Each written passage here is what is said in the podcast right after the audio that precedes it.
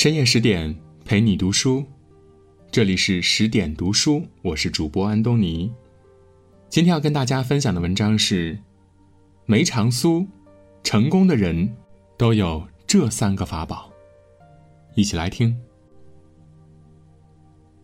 大梁年间，开文二十九年，几名要揭露罪案的证人被追杀至江左盟境内，江水遥遥，双方成对峙之势。千钧一发之际，一阵清脆的笛声传来。霎时，大雾消散，一位玉面男子身披斗篷，手持玉笛，驾着一叶扁舟，疏忽而至。只闻他谈笑风生间，使一触即发的争斗消弭于无形。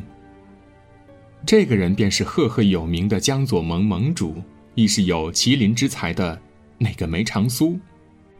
他，更是十数年前那个威名远播的赤焰军少帅，林殊。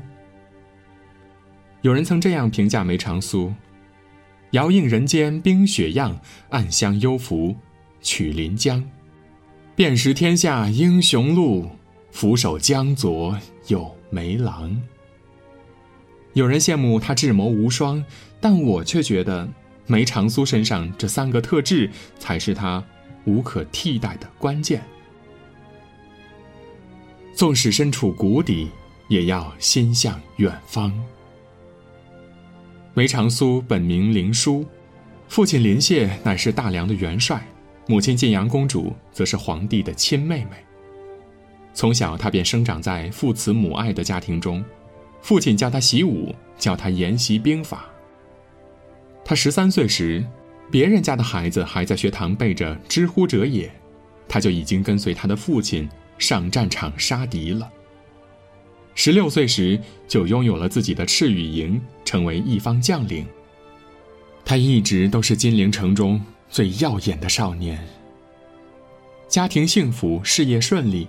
如果按照正常轨迹来走的话，假以时日，林殊必定可以成为大梁不可或缺的大将。但不幸的是，林殊十九岁那年，美好的生活被突然打破了。当时，林殊随父亲外出征战，大胜归来，行至梅岭，却突遭友军伏击。为了保命，他们只得奋力厮杀，怎奈力气衰竭，寡不敌众，大多数赤焰军都被杀死了。绝境之下，林燮把他推入悬崖之下，堪堪留下一命。可是，此时的林殊已然身中火寒之毒，武功尽失。纵然留下一条性命，可是父亲死了，赤焰军不复存在。与此同时，远在千里之外的京城，母亲也自刎而死，齐王满门也被赐死。天地茫茫，林殊却家破人亡，从一个备受瞩目的少年，突然跌入了谷底。如果是其他人遭此大难，大概率会是一蹶不振，了此残生了。可林殊没有，他整理好难过与绝望，把他们通通收在心底，然后开始找寻出路。中了火寒之毒的人，全身会长出白毛，不能正常的说话。林殊为了恢复正常的容貌和说话的能力，承受了诸多痛楚。压制了火寒之毒。他进入江左盟，并迅速坐到了盟主的位子，然后用尽一切方法壮大江左盟，培植自己的势力，为之后的行动积蓄力量。十年的时间，林殊从一个家破人亡、跌入谷底的少年，变成江湖第一大帮的帮主梅长苏。无人知道，他经历了多少。但是，就像那句话说过的那样，如果你不幸跌入谷底，千万不要放弃，因为你已经在谷底了。那么，不管你走哪条路，都是在向上走。就如同梅长苏勇敢的向上走，所以才能涅槃重生。反观我们当代人，或多或少会遭遇挫折、困难，甚至会陷入一时的绝境。但很多人往往一蹶不振，怨天尤人，就是没有再往上走的勇气与念头。可是，假若你自己都没有那一份勇气，谁又能助你绝地反弹呢？纵然遇到误解，也要保持平常心态。其实细细想来，梅长苏遇到的误解大多来源于萧景琰，这个他最好的兄弟。梅长苏以谋士的身份进京，表面投靠誉王，实则扶助靖王萧景琰。刚开始，一腔孤勇、正直无比的靖王自然看不上梅长苏们。他嫌他们不够光明磊落，但梅长苏用为齐王和赤焰救人翻案这一目标说服了靖王，于是他俩开始联合。但靖王对梅长苏并非是全然的信任。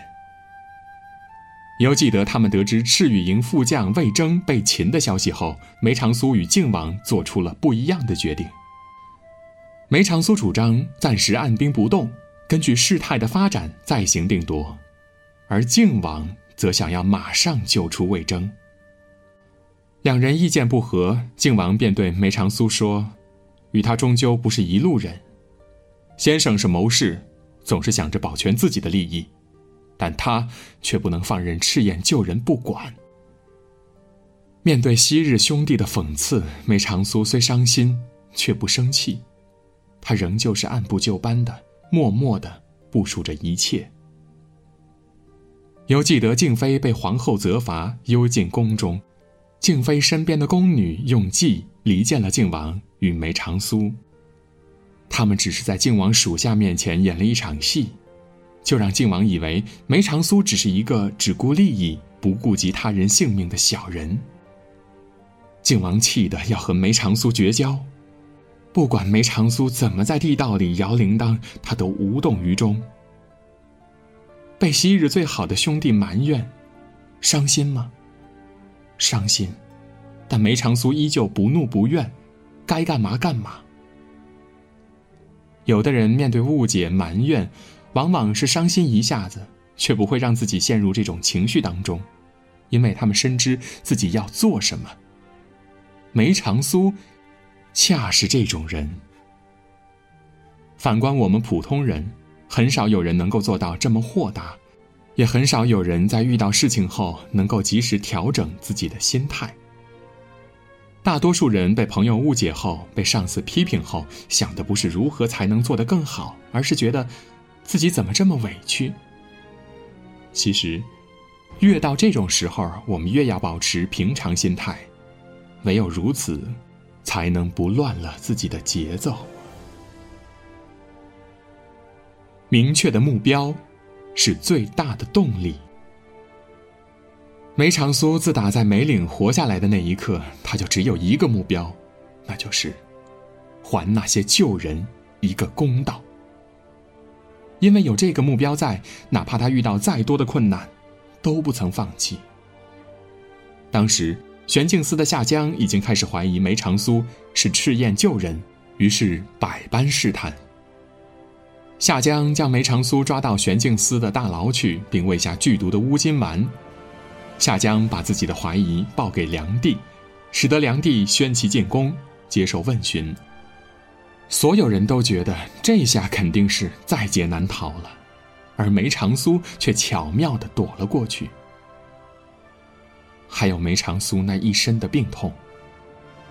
他虽然解了火寒之毒，但从此却体弱多病。回到金陵城后，他数度病发，处于危机之中，哪怕是吹了一些冷风，都可能发烧昏迷好几日。但每次病好之后，他都继续部署各种事宜，从来没有因为这样那样的情况而停下自己的脚步。最后。他终于成功了，为赤焰救人翻了案，挣了清白。歌德曾经说过这样一句话：“目标越接近，困难越增加。但愿每一个人都像星星一样安详而从容的，不断沿着既定的目标走完自己的路程。”梅长苏就是这样的，在雪炉中运筹帷幄，永远一副云淡风轻的样子。但遇到困难，亦有着神挡杀神、魔挡杀魔般的勇气和毅力。纵观梅长苏这一路走的并不容易。本是最为耀眼的少年将军，却一夕之间跌入谷底，承受了巨大的心理落差。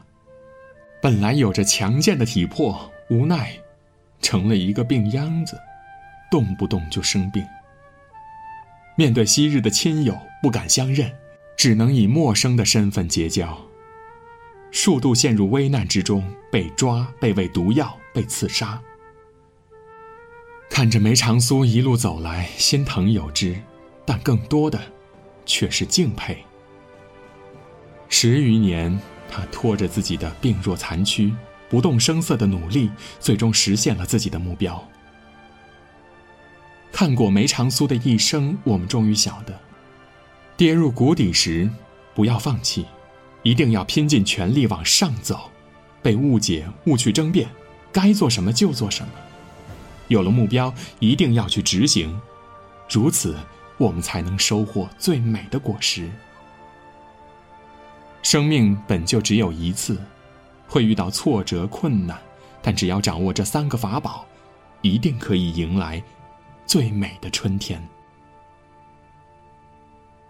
更多美文，请继续关注十点读书，也欢迎把我们推荐给你的朋友和家人，一起在阅读里成为更好的自己。我们。明天见。